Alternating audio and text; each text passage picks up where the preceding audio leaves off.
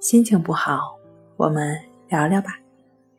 关系五分钟等于放松一整天。大家好，欢迎来到重塑心灵，我是主播心理咨询师刘星。今天要分享的作品是：我的强迫症真的是自找的吗？一位强迫症患者一进门。第一个问题就问我：难道强迫症真的是自找的吗？然后他坐下来慢慢说：最开始我是从失眠开始的，那还是二零一一年的事了吧？开始的时候失眠还不是很严重，现在回想起来啊，是后来对失眠总会有恐惧感，白天总是害怕晚上睡不着，或者一看到床就会发怵，睡眠长期不好。整个人的状态也不好，害怕的东西呢也就越来越多。最紧要的就是恐惧自己得病，觉得自己身上哪个地方不舒服就会马上去医院。不管听说别人得了什么病，都会特别担心，也会发生在自己身上。我多次我多次去医院检查，从内科到外科，没有一个大夫不认识我的。最后一个内科的医生建议我去精神科看看。后来我才知道我得了强迫症。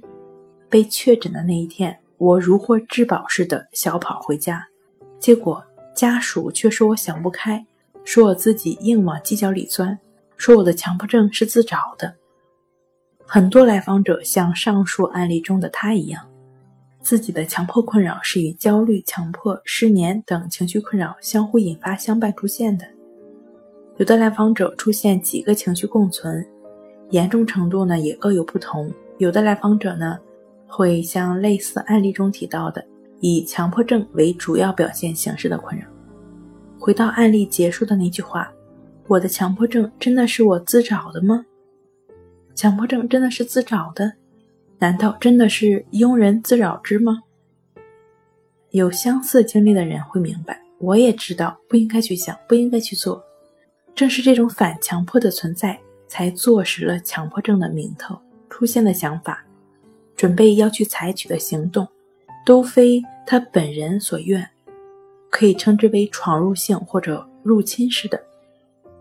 但不管怎么说，强迫症都不能算作一种病，更多的心理学家称之为这是一种反常。但也有强迫症患者抗拒反常的标签，更喜欢障碍这个词。强迫症障碍的形成会与强迫症人格有千丝万缕的关系，但目前尚未有研究证实其因果性。不管是完美主义还是更多的其他，我们可以审视一下自己：难道自己就没有所谓的完美主义吗？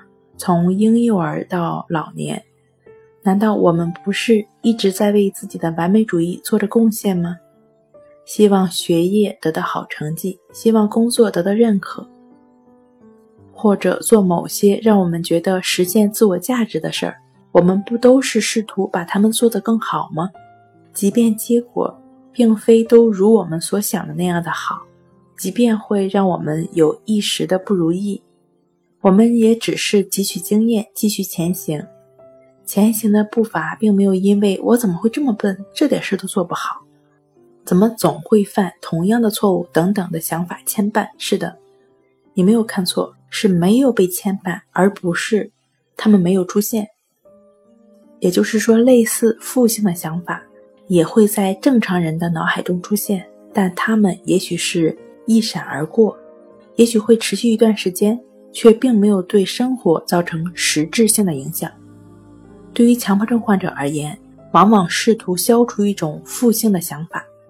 他们可能会绞尽脑汁来想出另一种东西来中和它，可能。强迫行为会扮演着解救者的角色，尽管只是暂时的。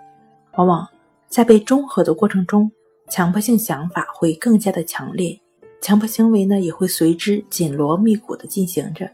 强迫行为与思维却不成因果，强迫行为发生在侵入想法之后不假，但实际引发强迫症循环的却可能是模式而非认知活动。强迫症知道不应该去做，不应该去想，这是存在于他们头脑层面基本的认识。不舒服了就对抗，这也是人的本性。强迫症之所以痛苦，是因为对抗的是由自我力量滋养起来的念头，也就是出现了两个小人在打架的场景。就像所有的水流一样，思维的流动也不是均匀的，有的是湍急的，有的是平缓的，有的是漩涡的，有的是汹涌的。不同的水域也会出现河间、池塘或者瀑布之类的，有些是与当下工作相关一致的，推进其发展的，也有更多是虚无缥缈的。正常人在自己的思维模式的架构下，能够专注当下。强迫症的注意力似乎被挟持了，更容易陷入两个小人打架、强迫与反强迫的思维的漩涡中，不健康的思维模式也就由此诞生了。最后呢，我们以刚刚的那位强迫症患者咨询现场的方式来结尾。强迫症的患者说：“也就是说，我的强迫症是由不健康的思维模式诞生的。”指导老师说：“对，是的，不断的对你经验到的一切加上亦是如此，你就没有再继续陷入到强迫的漩涡中。”强迫症患者说：“好的，亦是如此。”我一直这样做，一直专注在当下吗？强迫就不会出现了吗？亦是如此。指导老师说，专注当下的心，在你出现某些想法时，也能以最快捷的方式回归。强迫症患者说，也就是说，强迫会伴我一生是吗？亦是如此。指导老师说，你能时刻专注当下，平和的生活，何来强迫之说呢？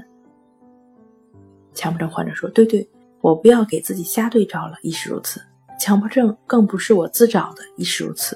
这都是不健康的思维模式所导致的，亦是如此。我正越来越能感受到当下的力量，亦是如此。我正越来越能平和的生活，亦是如此。